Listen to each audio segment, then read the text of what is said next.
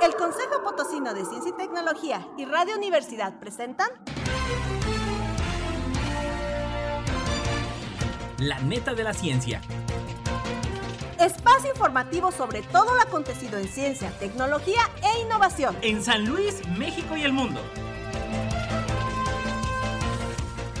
¡Comenzamos!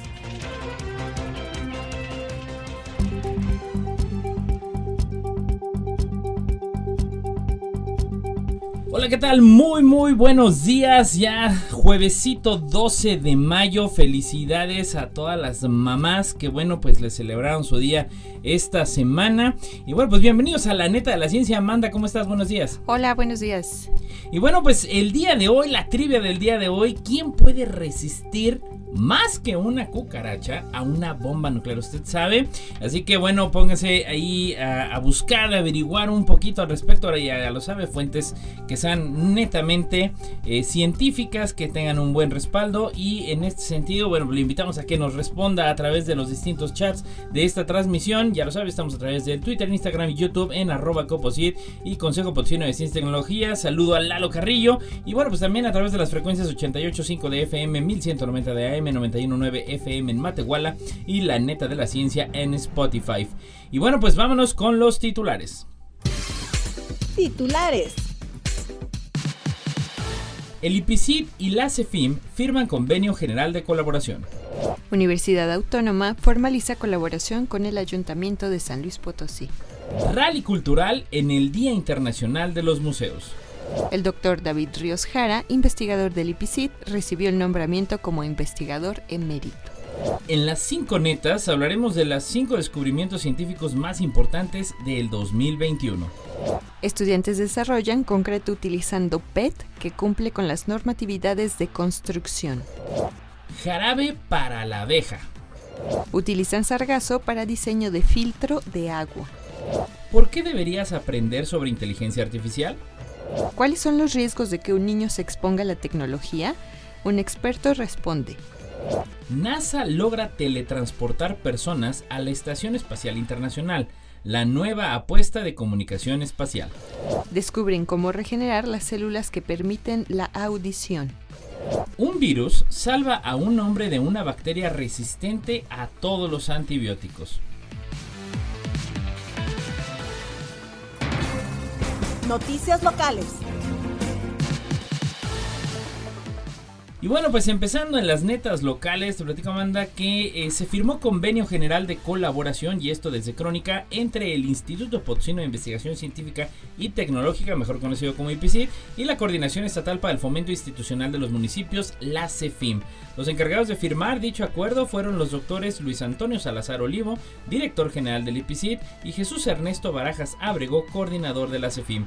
Este convenio establece como parte de sus objetivos conjuntar esfuerzos y recursos compartir conocimiento e información para el fortalecimiento y colaboración en los 58 ayuntamientos del estado de San Luis Potosí, así como establecer las bases y mecanismos generales de colaboración entre el IPCID y la CEFIM para coordinar la ejecución de diversas estrategias con el propósito de generar condiciones óptimas que permitan a los servidores públicos de los municipios del estado adquirir conocimientos teóricos y prácticos relacionados con el ejercicio de sus funciones y el desarrollo de habilidades que les permita realizar de manera eficaz sus actividades cotidianas, brindándoles fortalezas que los auxiliarán en confrontar y resolver problemas.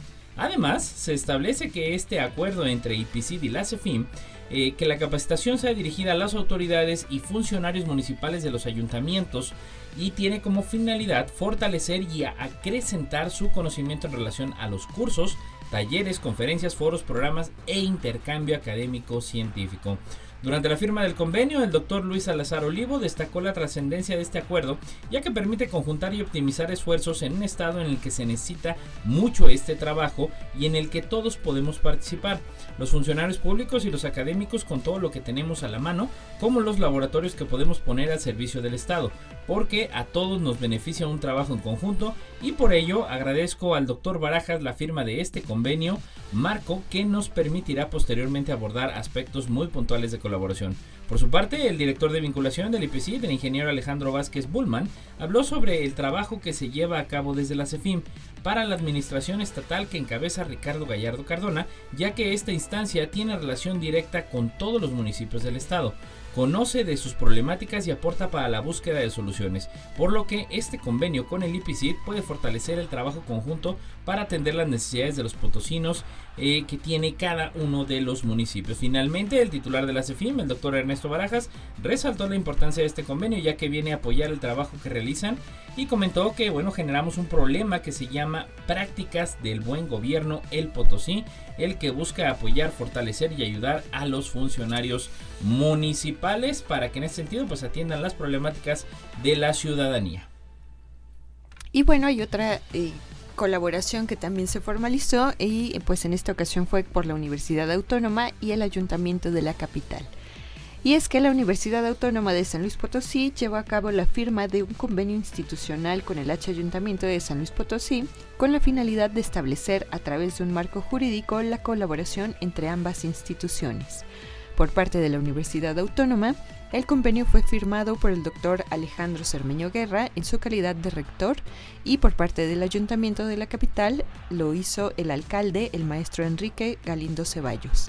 El objetivo de este convenio es establecer los términos generales de cooperación con el fin de sumar esfuerzos para llevar acciones concretas en temas de interés, tanto para la ciudad como para la Universidad Autónoma de San Luis Potosí.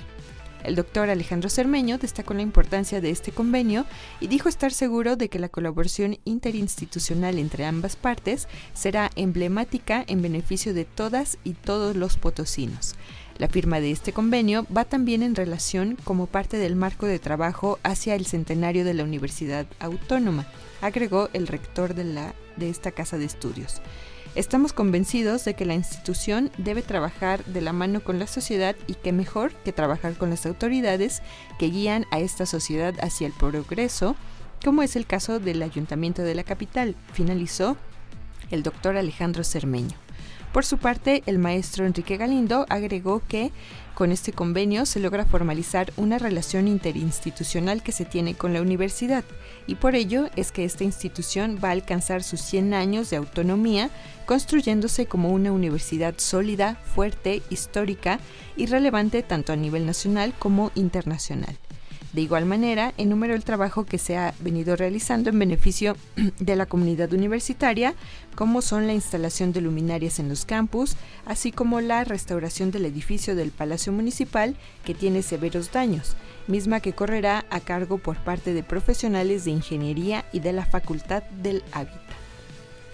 Interesante y bueno, pues en otras locales, eh, señor, señoras, chavos, saquen, tengan lista ahí su agenda, apúntenlo en la agenda del celular y de desde la Universidad Autónoma, bueno, este se realiza se realizará el rally cultural en el Día Internacional de los Museos en que invitan al público a sumarse a la celebración del Día Internacional de los Museos, ya conocido por muchos como el DIM, que se llevará a cabo del 18 al 22 de mayo con más de 25 sedes participantes dentro y fuera de la capital.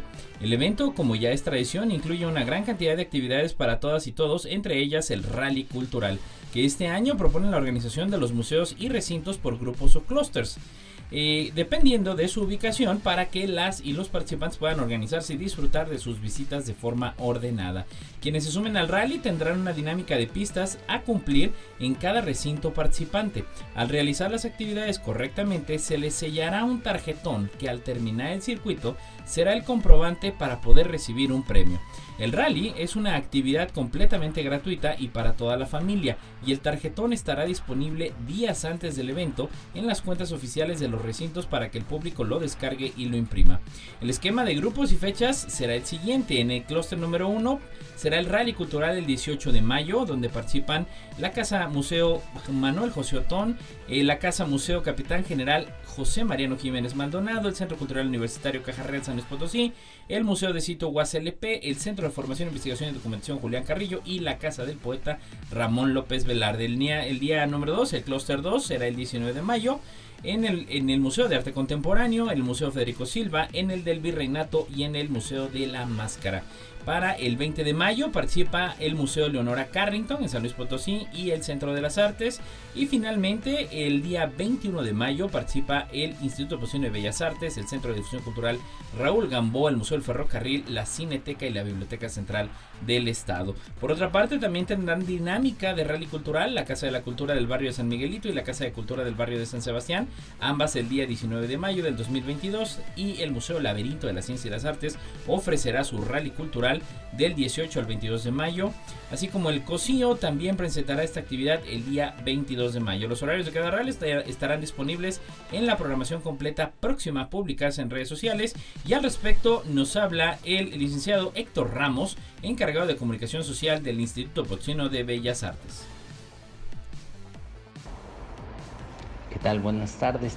Del 18 al 22 se va a celebrar el Día Internacional de los Museos un evento de talla internacional y que en San Luis Potosí el gobierno del estado y la Secretaría de Cultura han preparado cerca de 100 actividades en más de 20 recintos de diferentes partes de la capital potosina y del estado. Sin duda una de las más atractivas es el rally cultural. El rally cultural es una dinámica en la que mediante juegos y actividades en los recintos se van resolviendo pistas para llenar una boleta eh, con los eh, de los distintos espacios y con eso se pueden ganar premios de los recintos que están participando en ello. Sabemos que eh, tantos recintos, más de 25, puede resultar complicado de entender o de tratar de seguir y por esto los agrupamos en clusters que están divididos por espacio geográfico. Se puede entonces, a través de estos clústeres que pueden, están agrupados para poder caminar, incluso ir de, a pie de uno a otro y así poder ir haciendo los distintos rallies a lo largo de los días, porque va a haber uno distinto en cada día, uno 18, el 19, el 20, el 21 y el 22. Cada uno de, eh, de estas agrupaciones, de estos clusters, van a estar asociados y van a dar en sí mismos sus propios premios de rally. Entonces, puedes así organizarte y, y, y poder vivir todos los recintos culturales y ganar muchos premios de todos los espacios. Vamos a tener muchísimas cosas para ofrecerte en ese día. Así que ya lo sabes, del 18 al 22 de mayo, el Día Internacional de los Museos, el poder de los museos. Eh, busca la programación en la Secretaría de Cultura, en las redes sociales de Secretaría de Cultura, de Gobierno del Estado y de todos los recintos participantes en este DIM 2022, el poder de los museos. Y bueno, nuestra siguiente neta tiene que ver con una noticia importante para el sector de ciencia y tecnología en San Luis Potosí y la compartimos desde Espacio San Luis. Y es que el doctor David Ríos Jara, director general del Instituto Potosino de Investigación Científica y Tecnológica en el periodo 2005 a 2015, y en la actualidad investigador de la División de Materiales Avanzados, recibió el nombramiento de investigador emérito, máximo reconocimiento que otorga el Sistema Nacional de Investigadores del Consejo Nacional de Ciencia y Tecnología a personas dedicadas a generar conocimiento científico y tecnológico. El doctor Ríos Jara se convirtió en el segundo investigador del IPCIT, junto con el doctor José Luis Morán López, en recibir la distinción del emeritazgo por parte del SNI. Originario del sureste del país, el doctor David Ríos Jara estudió física en la Universidad Nacional Autónoma de México, en donde obtuvo el grado de licenciatura en 1974 y tres años más tarde la maestría en ciencias. Al concluir sus estudios en esta institución, se trasladó a Europa para continuar con su trayectoria académica y fue en el Instituto Nacional de Ciencias Aplicadas de Lyon, Francia, donde obtuvo su doctorado en el área de física de materiales. Regresó a México en 1984 y se incorporó a la UNAM como profesor investigador en el Instituto de Investigaciones en Materiales espacio en el que participó por 10 años y donde fue jefe del Departamento de Materiales Metálicos y Cerámicos. Ahí creó un grupo de investigación en metalurgia física y transformaciones de fase.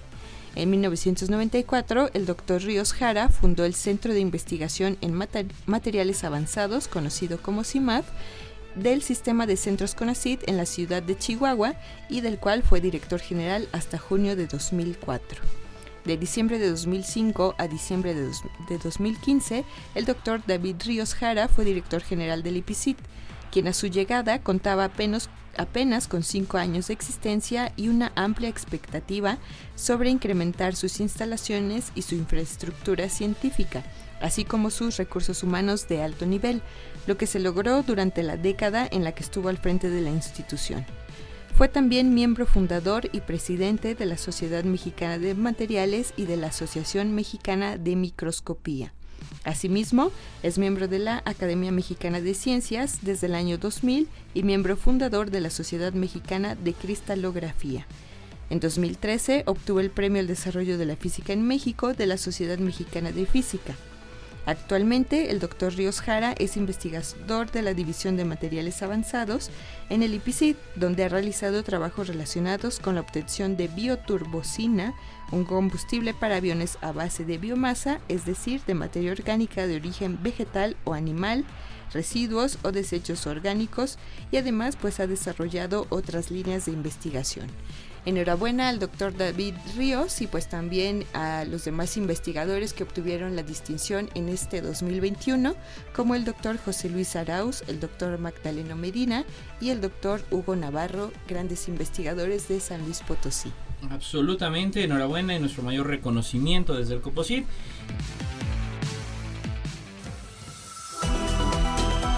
Las cinco netas. Bueno, pues vamos a pasar ahora a nuestra ya gustada sección, las cinco netas, y el día de hoy estaremos hablando de los descubrimientos científicos más importantes del 2021, bueno, algunos especialistas así lo consideran, y se caracterizan por sus aportaciones a distintas áreas de la vida moderna y de las necesidades de las personas que vivimos este año que sin duda alguna fue bastante extraordinario en el terreno de la ciencia y el progreso. Esta lista fue publicada por la revista especializada Science, con sede en Estados Unidos, que goza bastante prestigio en relación a sus elecciones en el campo de la investigación científica y estos fueron los resultados. 5. En la número 5, criadero de embriones fuera del útero. Un equipo de biólogos logró crear embriones de ratón fuera del útero en tiempo récord, una hazaña que permite observar en directo cómo se forman los órganos y extremidades. Qué interesante y ayuda a estudiar por qué se producen los abortos espontáneos y algunos defectos de nacimiento, además de perfeccionar la fertilización in vitro. 4. La número 4, anticuerpos sintéticos. Los anticuerpos sintéticos han sido utilizados antes para tratar enfermedades autoinmunes como el VIH y diferentes tipos de cáncer pero en 2021 también han demostrado éxito en enfermedades infecciosas como la COVID. 3. En la número 3, la fisión nuclear. Al fin se logró replicar el proceso de generación de energía que ocurre también en, en, el interior del Sol. Esto puede ser un paso clave para desarrollar una nueva fuente de energía limpia y casi limitada que podría reducir los problemas medioambientales. 2. El número 2. Análisis del ADN sin necesidad de fósiles. En el Instituto Max Planck de Antropología Evolutiva se anunció que se encontró ADN mitocondrial y nuclear de una antigua especie humana de una manera nunca antes vista, sin depender de un fósil. Esto se logró mediante la extracción de sedimentos de cuevas de Siberia en Rusia y de Atapuerca en España, en las cuales yacieron los restos de un hombre neandertal hace 113.000 años. Por suerte, de este resultó suficiente suciedad terrestre para revelar la identidad genética y el sexo de los parientes más cercanos al hombre moderno. Otra de las maravillas que el ADN contiene, el cual incluso puede ayudar a curar enfermedades. 1. Y en la número 1, tijeras genéticas CRISP este método ayuda a reducir una proteína tóxica del hígado y a mejorar la visión en personas con ceguera hereditaria. Se espera que la también llamada edición genética ayude a tratar muchas otras enfermedades. Noticias Nacionales. Y pues bueno, para continuar con las netas del día de hoy, en las primeras netas nacionales, estudiantes desarrollan concreto utilizando PET que cumple con las normatividades de construcción. desde Agencia I+D nos comparten que estudiantes del Instituto Tecnológico de Villahermosa desarrollaron un concreto estructural que cumple con la normatividad de construcción mexicana y estadounidense, aprovechando los desperdicios del PET considerando que las 800.000 toneladas que se producen de PET cada año, solo 15% se recicla, de acuerdo a la Secretaría de Medio Ambiente y Recursos Naturales de México. Los estudiantes Tilo Hernández y Ernesto López pensaron en una forma de crear concreto sustituyendo la grava tradicional que se utiliza en el método tradicional. Para lograr esta preparación del agregado grueso, el PET es cortado en cuadritos, mismos que son tratados para que tengan adherencia con el cemento y el agua, según lo explica Tilo Hernández, uno de los realizadores del proyecto. Se le llama también concreto estructural porque se puede utilizar en edificaciones. Nosotros estamos manejando FCs, que se refiere a la fatiga del concreto, la resistencia que puede alcanzar.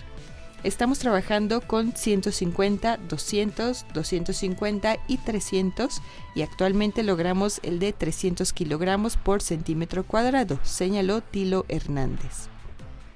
En la comprobación de la resistencia del producto llamado Rocapet, se realizaron diversas pruebas que consistieron en preparar concreto simple hecho de grava, arena, cemento y agua.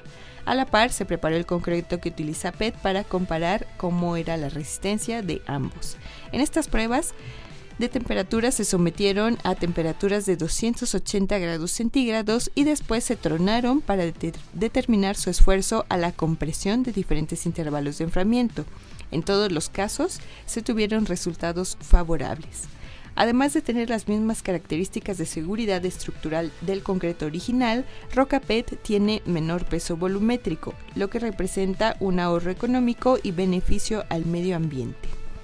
Buscamos antecedentes sobre si había algo parecido, pero no había nada igual a lo que nosotros queríamos hacer procedimos a realizar las pruebas para que se adecuara a las reglas mexicanas de la industria de la construcción y empezamos a hacer nuestros diseños para ver cuánto porcentaje de PET sustituyendo la grava alcanzábamos la norma, refirió Ernesto López.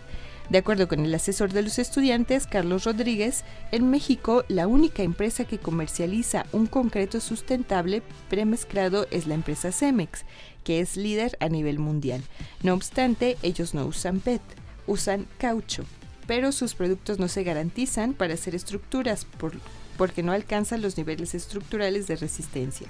En este caso, nosotros ya logramos, mediante varias experimentaciones, tener productos de 150, 250 y el último que logramos fue de 350, totalmente normado, con pruebas que se le hicieron y seguimos perfeccionando nuestro producto, declara el profesor del Instituto Tecnológico de Villa Hermosa importante y bueno pues también el quehacer nacional en materia de ciencia y tecnología desde Crónica eh, nos hablan sobre la evaluación de la capacidad de distintos organismos para combatir patógenos que producen enfermedades en las larvas de las abejas. Científicos del Instituto Politécnico Nacional descubrieron que una bacteria ácido láctica aislada de estos de, los de la abeja inhibe el crecimiento de la bacteria Melisoscoccus plutonius causante de la enfermedad loque europea, la cual contribuye a elevar las pérdidas en la producción de miel.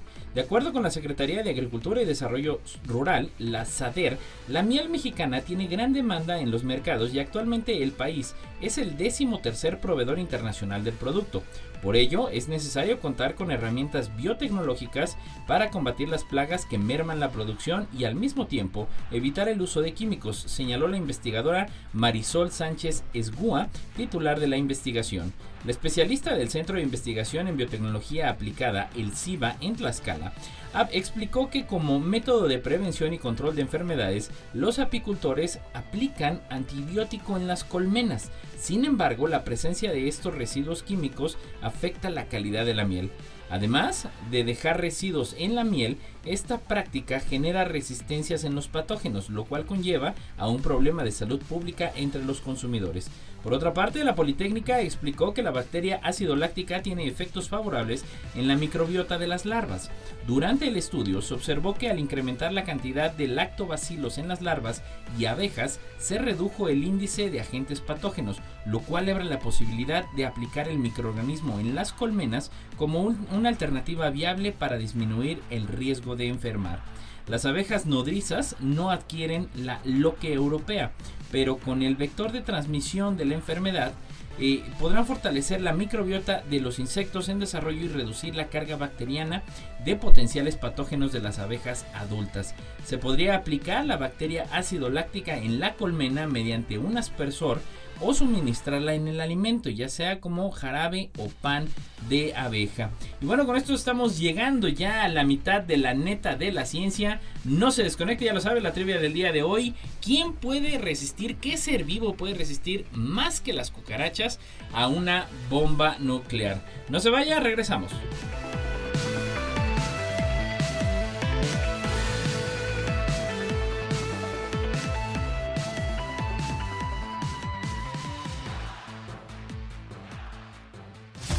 Importa en qué parte del mundo estés, recuerda sintonizarnos en la web radio y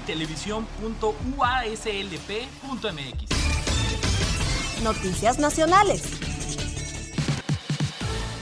Estamos ya de vuelta en la neta de la ciencia, ya lo sabe la trivia del día de hoy. ¿Qué ser vivo puede resistir más que una cucaracha a una bomba nuclear? Ya lo sabe a través del chat de esta transmisión en el YouTube, en arroba coposit, a través del Facebook y también ya lo sabe a través del 88.5 de FM 1190 DM y un saludo a todos los que nos escuchan a través del 91.9 en la hermosa Matehuala allá en el Altiplano Potosino. Espero que lo estén pasando de maravilla. ¿Qué más netas tenemos el día de hoy, Amanda? Bueno, en otra neta nacional y se acercan ya las vacaciones, la Ay, sí. playita que a muchos se nos Huele. antoja, pero bueno, eh, hay que recordar que existe un problema todavía de sargazo y pues tenemos una neta que se relaciona con el aprovechamiento o, o esas opciones que se han buscado constantemente para utilizar este sargazo. Desde UNAM, Crónica, nos comparten que desde 2011 la llegada masiva de sargazo a las costas del Caribe mexicano ha dado pie a investigaciones, las cuales no han ido, des- han ido desde conocer su procedencia, sus beneficios y afectaciones a los ecosistemas marinos, los sistemas de recolección útiles para quitarlos de las playas hasta su uso en la industria farmacéutica, su actividad anti- antibacterial o su posible aprovechamiento como base para un filtro que elimina sustancias tóxicas en el agua. Investigadores del Centro de Física Aplicada y Tecnología Avanzada de la Universidad Nacional Autónoma de México han diseñado y fabricado un filtro sencillo, económico y ecológico a base del alga Sargassum spp, formado principalmente por las especies S. nat- natans y S. fluitans. En sus pruebas encontraron que un solo gramo de sargazo puede remover los contaminantes de 4 a 5 litros de agua. Por ejemplo, han removido cationes metálicos como mercurio, cadmio, plomo y arsénico, además de colorantes tipo azo como naranja de metilo, azul de metilo y rojo de metilo, que son muy tóxicos.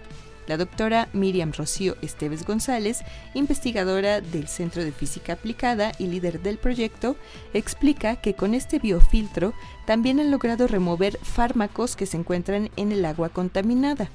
Al respecto, comenta que México es uno de los países donde más se venden fármacos sin receta y derivado de la pandemia por la COVID-19 ha aumentado el consumo de analgésicos y antiinflamatorios como paracetamol, ibuprofeno y diclofenaco. De los que consumimos de estos fármacos, entre 80 y 90% se desechan por la orina y todo eso va a contaminar también el agua, lo cual tiene consecuencias graves. Entonces estuvimos probando nuestros filtros y también logramos remover fármacos de manera eficiente, puntualizó la investigadora. En este proyecto de investigación también participa el doctor José Luis López Miranda, quien propuso el diseño del prototipo para intentar remover distintos contaminantes. La doctora Esteves González destaca que de acuerdo con el contaminante que desean eliminar, el sargazo recibe un tratamiento químico diferente. Además, lo importante es que no usan químicos como ácidos y bases, pues buscan que no sea dañino para el medio ambiente. Pero, ¿qué características tiene el sargazo para poder ser utilizado como filtro? Investigaciones previas han demostrado que algas como el sargazo tienen la capacidad de ser biosorbentes, es decir, son capaces de capturar sustancias y atraparlas en sus paredes celulares. De hecho, la doctora Esteves explica que durante este trabajo de investigación se dieron cuenta de que el sargazo que han recolectado y con el que trabajan ya traía algunos rastros de ciertos metales como arsénico, plomo, etc. Y pues bueno, esta nota y aprovecho también para compartir el conocimiento que aprendimos en el Foro Estatal del Agua aquí en San Luis Potosí y que es algo parecido con lo que sucede con el lirio acuático que es un problema persistente en uno de los, de los cuerpos de agua, la presa San José, y que es lo que nos compartían los expertos, ¿no? que el lirio acuático tiene esa capacidad también de absorber algunos contaminantes, pero pues bueno, también eh, trae otras consecuencias como que aceleran la evaporación del agua, lo cual pues no es algo que se busque en, en una presa. Pero bueno, una idea más para quienes investigan el tema del lirio acuático aquí en San Luis Potosí. Así es, fíjate qué interesante y digo importante esta labor que ya platicábamos hace ocho días eh, sobre la realización de este foro que precisamente concluyó hace ocho días el, el foro, el primer foro estatal del agua y que bueno, se tiene que se tiene que poner atención al vital líquido. Durante décadas, hablando pues hemos visto campañas y campañas. Y pues bueno, la verdad es que no ha habido una sensibilización, una conciencia pues más allá de las autoridades de la población, yo veo que hay gente que todavía no cuida el agua y bueno, pues tenemos que ser muy, muy cuidadosos. Y bueno, pues vámonos a la última neta nacional. Y bueno, pues eh, usted sabrá que durante mucho tiempo se escucha este tema de inteligencia artificial y que los muchachos que deben de estudiar. Y bueno, hay cosas que de verdad no son modas, sino son verdaderamente necesidades que se deben de cubrir en la sociedad. Y bueno, esto desde Moisés Salcedo de Generación Universitaria sobre eh, por qué deberías aprender sobre inteligencia artificial. Y bueno, diversas estadísticas ofrecen un panorama de qué tanto ha crecido esta tecnología. Por ejemplo, la consultora Statista reportó que en 2018 el mercado de software con inteligencia artificial generó más de 10 mil millones de dólares. En 2021 la cifra se acercó a los 35 mil millones, mientras que en 2025 se calcula que será alrededor de 126 mil millones. Esto tiene diversas implicaciones, incluso en la manera en que trabajamos y en los empleos que tendremos en el futuro. Al respecto, la firma LinkedIn reportó que una de las 15 profesiones más solicitadas es la de experto en inteligencia artificial para, para puestos de ingeniería en machine learning o de especialista en inteligencia artificial. Esto no solo aplica para quienes se dedican a las ingenierías y desarrollo de tecnología. La inteligencia artificial ha sido catalogada por LinkedIn como una de las habilidades más solicitadas actualmente lo anterior sin importar la carrera o profesión que hayas elegido. Estamos en una etapa interesante pues la pandemia ha acelerado la transformación digital. Además, el crecimiento de la población y sus demandas hace que muchos procesos se automaticen para ser rentables. La manera más fácil de innovar es digital y la tecnología más importante para lograrlo es la inteligencia artificial, comentó Hubert Albers, IT Architect en IBM México. Finalmente, y al respecto, Luis Gutiérrez, vicerrector académico de la Universidad Tech Milenio, declaró que la inteligencia artificial también es parte de la educación, pues hay que formar profesionistas capaces de tener las soluciones que las empresas necesitan y será clave tener al menos el lenguaje para trabajar con esta tecnología. Es como el inglés que hace 15 o 20 años decíamos que era vital para trabajar, Ahora pasa lo mismo con la habilidad de automatizar procesos. Noticias internacionales. Desde el Universal nos comparten cuáles son los riesgos de que un niño se exponga a la tecnología pues bueno, los niños y las niñas no solo se inician más pronto, antes de cumplir 11 años, en el uso del teléfono móvil, sino que también pasan más tiempo utilizando sus tabletas, permaneciendo alrededor de 710 horas al año frente a una pantalla, según la plataforma de seguridad en línea y bienestar digital para familias Custodio. No hay una respuesta ideal sobre cuál es la, la, edad idónea para entregar el primer móvil a los hijos, así que los padres deben centrarse en el modo de hacerlo brindándoles acompañamiento y comunicación, dijo Eduardo Cruz, director ejecutivo y cofundador de Custodio. El primer error es la falta de conocimiento del mundo digital. La infancia de los adultos actuales no ha estado vinculada a la tecnología, Internet ni a las redes sociales. Por eso no suelen entender hasta qué nivel pueden resultar peligrosas, señaló Cruz. Es esencial que los padres investiguen y sean conscientes de las amenazas a las que pueden llegar a estar expuestos sus hijos en Internet, advirtió. Uno de los principales peligros en la red es el cyberbullying, que ocurre cuando un menor o adolescente es molestado, amenazado, acosado, humillado, avergonzado o abusado psicológicamente por otro usuario de una edad igual o similar utilizando medios digitales. El segundo fallo que cometen las familias es no tener una comunicación abierta ni un plan de acción, según este experto. Es importante que ambas partes, tanto padres como hijos, lleguen a un consenso y establezcan una serie de compromisos y pautas. Si esto no se hace desde el momento inicial, será muy difícil cambiarlo en el futuro, recalcó.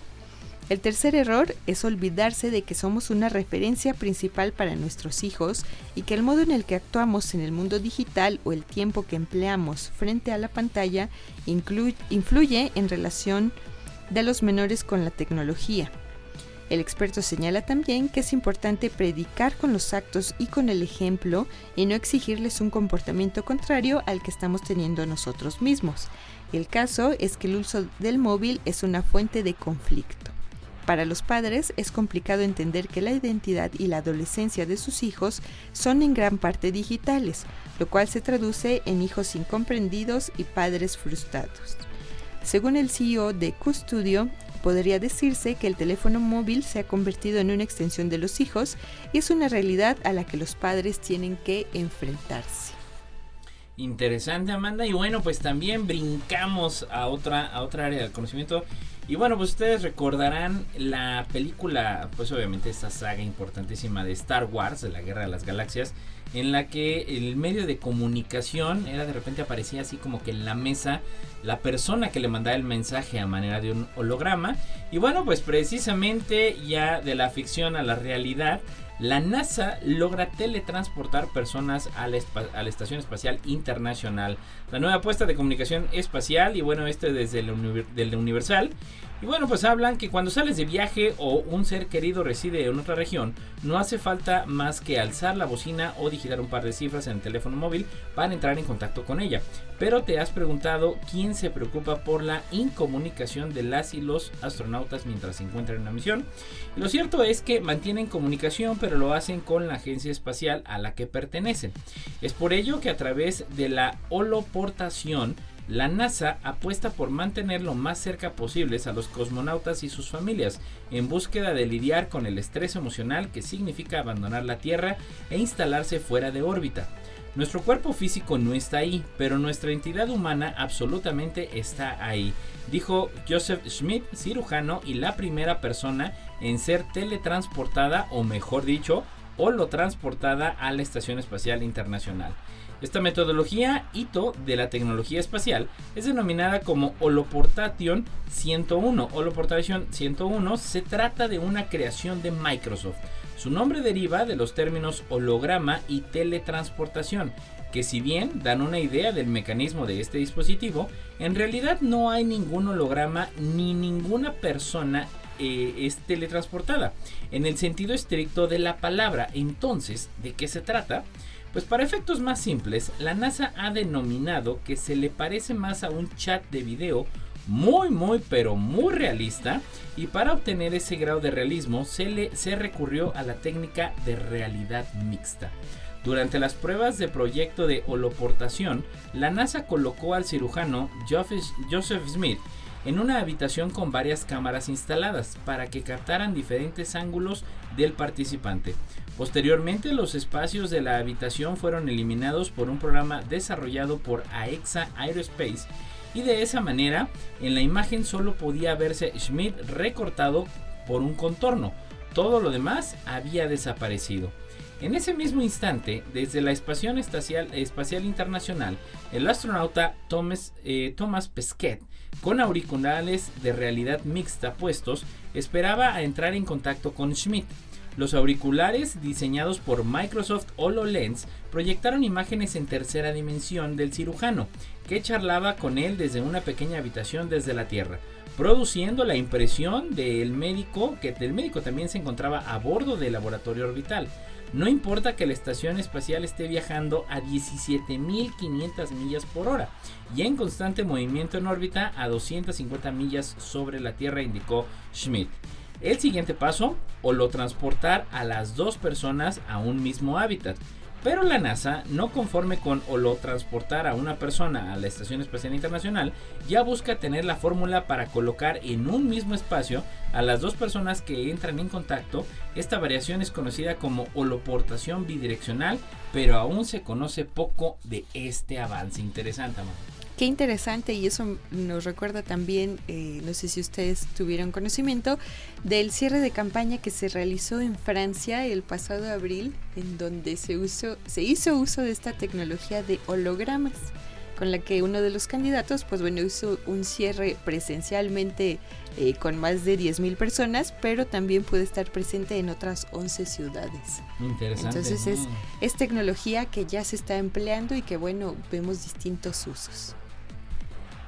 Y pues bueno, nuestra siguiente neta internacional eh, tiene una buena noticia y es que científicos de la Universidad Northwestern de Estados Unidos aseguran haber superado uno de los grandes obstáculos que impedían regenerar las células del oído interno encargadas de la audición.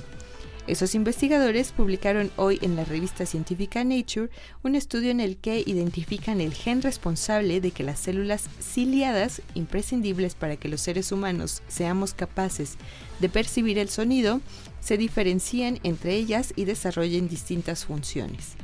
Las ciliadas externas se expanden y contraen en respuesta a la presión que ejercen las ondas de sonido, lo que permite amplificar la señal mientras que las internas transmiten esa vibración hacia las neuronas, de forma que el cerebro es capaz de advertir los sonidos del entorno.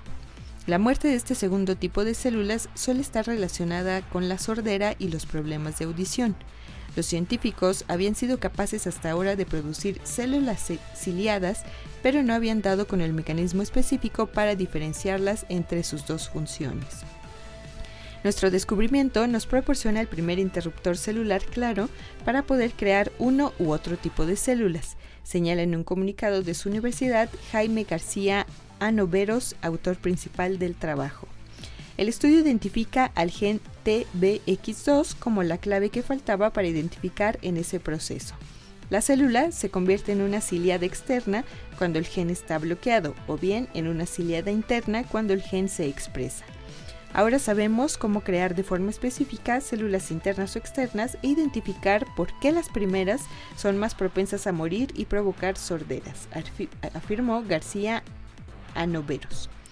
Si bien el investigador subraya que su trabajo se encuentra todavía en una fase experimental, detalla que sus objetivos se encaminan hacia la posibilidad de reprogramar otras células del oído para que puedan suplir a células ciliadas que han muerto por envejecimiento, tratamientos médicos u otras causas. Interesante, Amanda. Y bueno, pues ya cerrando, y ya lo sabe, la, la trivia del día de hoy: ¿qué ser vivo puede resistir más que una cucaracha a un, pues a un holocausto, a una bomba nuclear? Pero bueno, vamos a cerrar y precisamente hablando un poco de los temas de virus y de bacterias, pues resulta, y esto desde Nuño Domínguez de El País en España, un virus salva a un hombre de una bacteria resistente a todos los antibióticos. En enero de 2020, un hombre de 56 años llegó a un hospital de Boston aquejado por una llamativa erupción en la piel que se le había extendido por el brazo izquierdo. En pocos meses su situación llegó a ser tan crítica que tuvo que ser ingresado sin que ninguno de los tratamientos aplicados surtiesen efecto. La historia de cómo superó esta crisis es un nuevo ejemplo del potencial de los virus para luchar contra superbacterias resistentes a antibióticos. Una pandemia global sin solución aparente que cada año mata más que el SIDA, la malaria y algunos tumores. Las bacterias resistentes o a, a antibióticos se ceban con personas que ya están debilitadas por otras enfermedades o tratamientos. Estos pacientes, cientos de millones en todo el mundo, son los más expuestos a graves complicaciones o incluso a morir por estas infecciones. El hombre que acudió al hospital de Brigham de mujeres Aquel enero de 2020 era la víctima perfecta. Tenía una enfermedad crónica de riñón y sufría artritis en las articulaciones por un problema en su sistema inmune, que además le causaba complicaciones neurológicas. Los médicos comenzaron a tratarle con antibióticos sin que la situación mejorase. Un mes después, tuvo que eh, los médicos comenzaron a tratarle y eh, después de este mes pues tuvo que ser ingresado. Las lesiones cutáneas en su brazo se hicieron tan grandes que los médicos eh, tuvieron que sacarlas para retirar el tejido muerto. Ninguno de los antimicrobianos usados podía con la bacteria que le causaba la infección. Se trataba de Mycobacterium chelonae, un patógeno de la familia de la tuberculosis que puede causar erupciones y daños generalizados en otros órganos. Además, el paciente de Estados Unidos sufrió graves efectos eh, secundarios por la toxicidad de todos los antibióticos que recibió. Un año después, la infección se le había extendido y los abscesos eran cada vez más grandes y dolorosos. En ese momento, el médico de origen venezolano, Francisco M. Martí, sugirió a sus colegas que tal vez un virus fuera capaz de curar a este paciente. El médico se refería a los virus eh, bacteriófagos, patógenos especializados en matar bacterias. Por cada bacteria conocida, hay probablemente un virus capaz de entrar en ella y aniquilarla. Lo último que debían hacer los médicos era encontrar el patógeno adecuado. Los médicos extrajeron microbios de las heridas del paciente, secuenciaron su genoma y buscaron entre 20, eh, entre 20 fagos que se habían estudiado antes para eliminar infecciones con otra superbacteria de la misma familia. Fue así como se identificó Moody, un fago que en las pruebas de laboratorio eliminó sin problemas a la M. chelanoe. Los médicos consiguieron los permisos para usar el Moody como tratamiento experimental y se lo inyectaron al paciente por vía intravenosa. También mantuvieron el tratamiento con antibióticos y bueno, las lesiones mejoraron en apenas dos semanas. El paciente no tuvo efectos secundarios graves. En la actualidad sigue recibiendo el tratamiento viral y no muestra signos de infección, explica Jessica Little, médico de Birham y primera autora del estudio que hoy se describe en este caso importante, virus versus bacterias para salvarnos la vida. Y bueno, Amanda, ¿tú, ¿tú qué ser vivo te imaginas que resista más que las cucarachas a una bomba nuclear, a un holocausto? ¿Quién se te ocurre? Híjole, no lo sé, pero espero que no sea tan desagradable como las cucarachas. Como las cucarachas, que bueno, ahí ahorita vamos a platicar precisamente de cantidad y bueno, vamos cerrando precisamente desde el observador. Eh, el acervo popular asegura que la cucaracha, de la que hay 3.500 especies, imagínate, mansión. ¡Qué horror! Por dos que he visto, pues no me imagino 3.500 y digo, lo peor del caso, aquel aquel curioso, ¿no? Que se dedica a, pues obviamente, catalogar y todo. Digo, conozco, en San Luis tenemos investigadores que se dedican a las mariposas, a ciertos insectos, pero bueno, el de cucarachas todavía no, me ha tocado conocer ninguno. Hay 3.500. Por eso dicen que el, valiente existe hasta que la cucaracha huela. Absolutamente. Y sí es cierto, sí es cierto. Saludos a mi hermano Sergio, que me acordé inmediatamente de él. Sería el único animal capaz de resistir una bomba atómica y se estima que este artrópodo puede soportar una radiación de unos 6.400 rats, más de 10 veces la dosis letal para un ser humano. El motivo por el cual la cucaracha es capaz de resistir una radioactividad elevada es por su división celular, que es muy lenta y la radiación causa la mayoría de las mutaciones en aquellas células que están dividiendo. Peor, hay otros seres vivos que superan a las cucarachas, las amebas por ejemplo, son capaces de soportar hasta 100.000 rats. O sea, le dice, quítate que ahí te voy. O sea, es como si fuera el el ruso y el canelo, ¿no? O sea, así hace cuenta que le ponen más o menos así. Y esto se debe a que cuando las condiciones ambientales son potencialmente letales, estos seres unicelulares pueden permanecer en un estado latente hasta que las condiciones sean más favorables, explicó el médico internista Pedro Gargantilla en España. De todas maneras, de Nocucus radiurans, que es el ser vivo más resistente a la radiación por lejos, es la bacteria más resistente del mundo, siendo capaz de sobrevivir hasta los 500.000 rats. Esto significa que podría soportar un nivel de radiación casi 10 veces al del accidente nuclear de Chernobyl, donde hubo 1200 rats en la zona cero y unos 400 rats en un kilómetro de la zona cero. La cantidad de radiación se mide en curies, los efectos sobre un ser vivo en dosis absorbida Grace o rats y los efectos sobre una población en Sievents. Por ejemplo, cuando nos hacemos una radiografía, nos estamos exponiendo a una radiación de 0.06 rats, una cifra lejana de la dosis letal para un ser humano, cuantificada en unos 450 rats. imagínese usted, imagínate, manda, son 500 mil lo que puede aguantar eh, estos Denocucus. Y nosotros pues ya nos llevó la huesuda a los 450. Esta bacteria además es capaz de sobrevivir en condiciones extremas de frío, deshidratación, acidez o vacío y su fortaleza biológica radica en que repara su ADN dañado y por tal motivo fue apodada por los científicos con el nombre de Conan. De ahí sí no le batallan a la parte de marketing los científicos.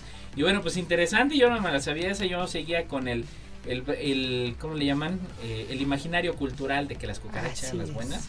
Y pues hoy acabo de ver que las acaban de destronar en el ámbito de resistir el holocausto. ¿Cómo es, Omar? Qué interesante. Sí, absolutamente. Y bueno, pues yo lo quiero invitar que ya en próximos días, el jueves 26 de mayo, en punto de las 12 del día, usted y yo tenemos una cita eh, en una nueva edición de La Voz de los Expertos con el tema cómo se prueban y cómo se aprueban los fármacos. Y esto es muy importante, ¿por qué? Porque en el contexto de la pandemia se fija, pues vivimos una etapa eh, en la que de forma acelerada, ¿no ves que ya, ya salió la vacuna o ya salió eh, tal medicamento y ya autorizaron en pastilla, etcétera? Y luego la verdad es que no sabemos y esta infodemia del, por ejemplo, que se da sobre todo en estas redes sociales como el WhatsApp, en el que si es esto, no es esto, cree en esto, no creas en esto, pues bueno, de voz de expertos del Instituto Politécnico Nacional y de la CUEPRIS aquí en San Luis Potosí, precisamente de la Coordinación de Farmacovigilancia, pues tendremos la voz de los expertos, esto a través del Facebook y YouTube Live del Coposit, en arroba Coposit, ya lo sabe, el Consejo Potosino de Ciencia y Tecnología, no se lo puede perder, el, pues el jueves 26 de mayo en punto de las 12 del día. Pues bueno, sin más, Amanda, vámonos que ya se acaba la neta de la ciencia. Hasta la próxima. Gracias a Lalo Carrillo, nos escuchamos la próxima semana. Vámonos. Esto fue...